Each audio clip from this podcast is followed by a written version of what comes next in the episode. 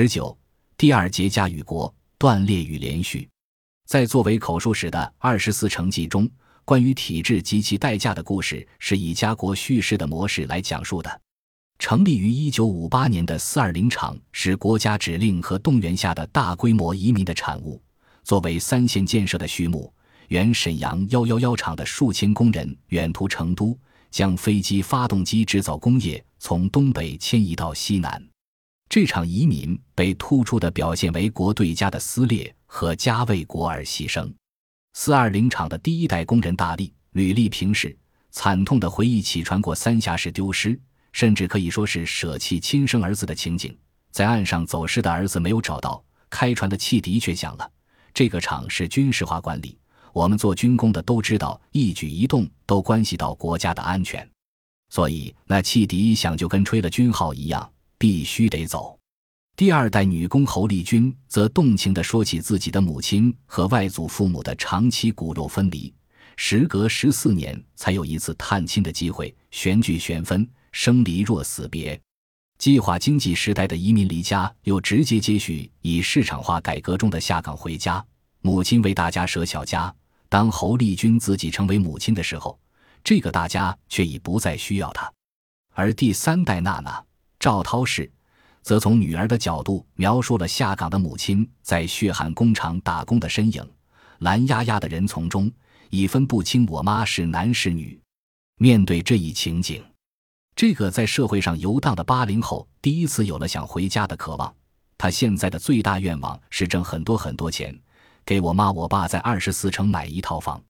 历经五十余年的历史变迁，人们所能找到的确定归属，似乎只是压缩在单元房里的血缘亲情，而一直延续的历史问题，则是人们无法获得得以承载这种亲情的空间。七十年代由上海分配到成都的单身女工顾敏华。陈冲氏讲述了因为兄弟姊妹众多的家庭居住空间局促而自我流放的经历。更为伤感的故事，则配以妹妹找歌泪花流的老电影插曲。小花的镜像最终没能在异乡找到人生的归宿。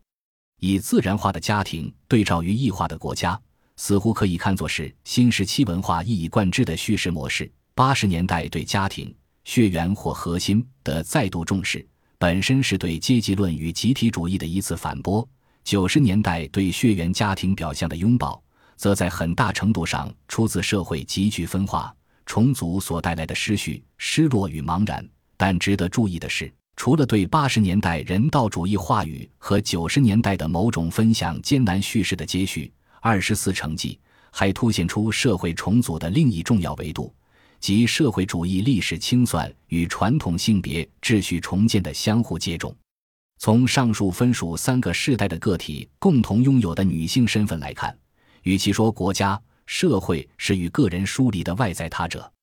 不如说通过传统性别角色的自然化，新的主体建构得以成立。一方面，女人在情感和价值认同上回家，乃是男人重新叙述自我和国族的特定修辞手段；另一方面，对国的批判仅仅指向社会主义国家体制，不同时代、不同原因的个人伤痛被笼统地归纳为计划经济体制的代价。相对于从母亲、女儿或单身女人角度讲述的私领域与公领域相疏离的经验，男性主体的叙述则以父子故事呈现出更为复杂的家国含义。在已是成功人士的电视台主持人赵刚的回忆中，家不是自我的归属。而是被幸运摆脱了的束缚，更为确切地说，是父子相继的工人职业和生活方式。这种生活被指认为单调乏味和压抑个性的。赵刚着意讲述了自己在离家到东北读技校的过程中发生的心理变化，对照于整个旅途上外面的世界很精彩的兴奋体认。作为家和起点的四二零厂工人社区，和作为终点的技校实习工厂，却是阻隔这种认同经验的封闭之所。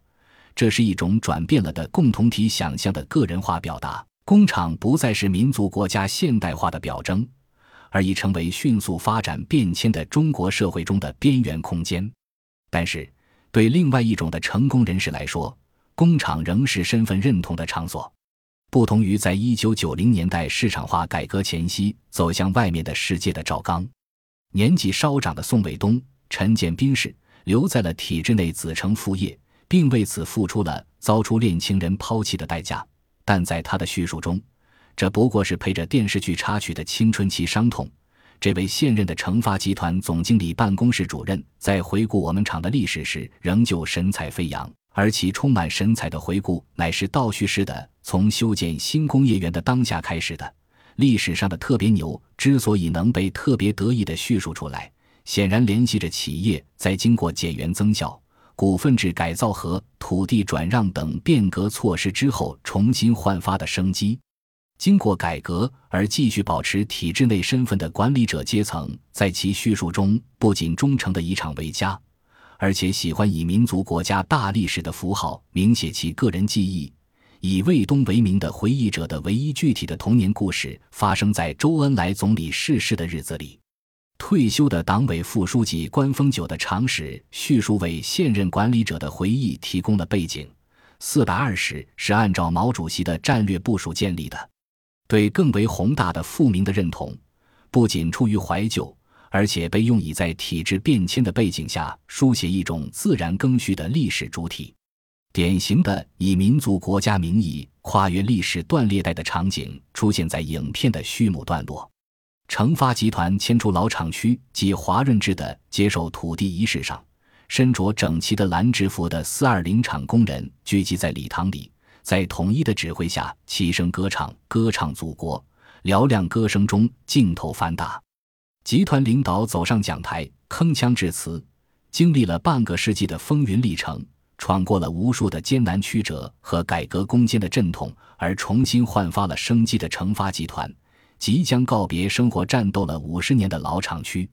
这不是结束，而是阵地转移和新的创业的开始，是惩罚人永无止境报效祖国的征程的新起点和历史的里程碑。但官方的发展主义叙事刚开头变成了背景音，画面已切换为废弃的老厂房里悠长而曲折的楼梯，一个中年人的孤寂身影原梯而上，实际的脚步声与会场上的宣讲声高低互现，直至后者逐渐消失。空荡的楼道里足音低回，在这条起初的缅怀与追忆之境上行走的人叫何锡坤。一个年轻时曾在四二零厂工作的成都人，作为影片中的第一个口述者，也是唯一没有呈现自己的当下身份的叙述人。他回忆和探望了自己当年的师傅，一位五十年代从沈阳来到成都的老工人。何锡坤试图讲一些师傅的事情，但他的回忆其实相当单薄，全部内容不过是一个有关爱惜劳动工具的概念化的细节。和对厂里贡献很大这样没有细节的概念，而他的师傅面对询问和提示，除了时间错乱的想起五十九年朝鲜打仗时总是加班，便只有承认自己记性不好。于是久别重逢的两代人的交流，实际上不过是沉默。徒弟伤感地抚摸着师傅的额角，老人则从喉咙里发出毫无意义的呜噜声，仿佛真的已经丧失记忆和表达的能力。值得玩味的是，何锡坤在这个师徒会面场景中充当的询问者角色，正是此后的全部访谈场景中导演贾樟柯本人扮演的角色。他们曾与被寻访者属于同一种大历史，但作为幸运的走出者，他们已失去与这一历史的当下关联和经验的连续性，因而只能借助他者话语重建记忆。影片的整部口述史以沉默或失意开头。似乎可以做一种拉康式的解读，回忆只是徒劳的填补失去的对象的空位，语言注定无法触及真实界。然而，那沉默所在的地方却又并非一处单纯的空隙，而是一个具体的身份。当叙述者身份是母亲、女儿、单身女人或体制内外的成功人士的时候，他们从自己的角度皆有故事可讲。为什么偏偏工人师傅就不能说话呢？面对关于历史记忆的文本。我们当如何历史的看待这个不能说话的老工人身份？除了衰朽的生命与日暮途穷的职业，他还能否意味别的什么？本集播放完毕，感谢您的收听，喜欢请订阅加关注，主页有更多精彩内容。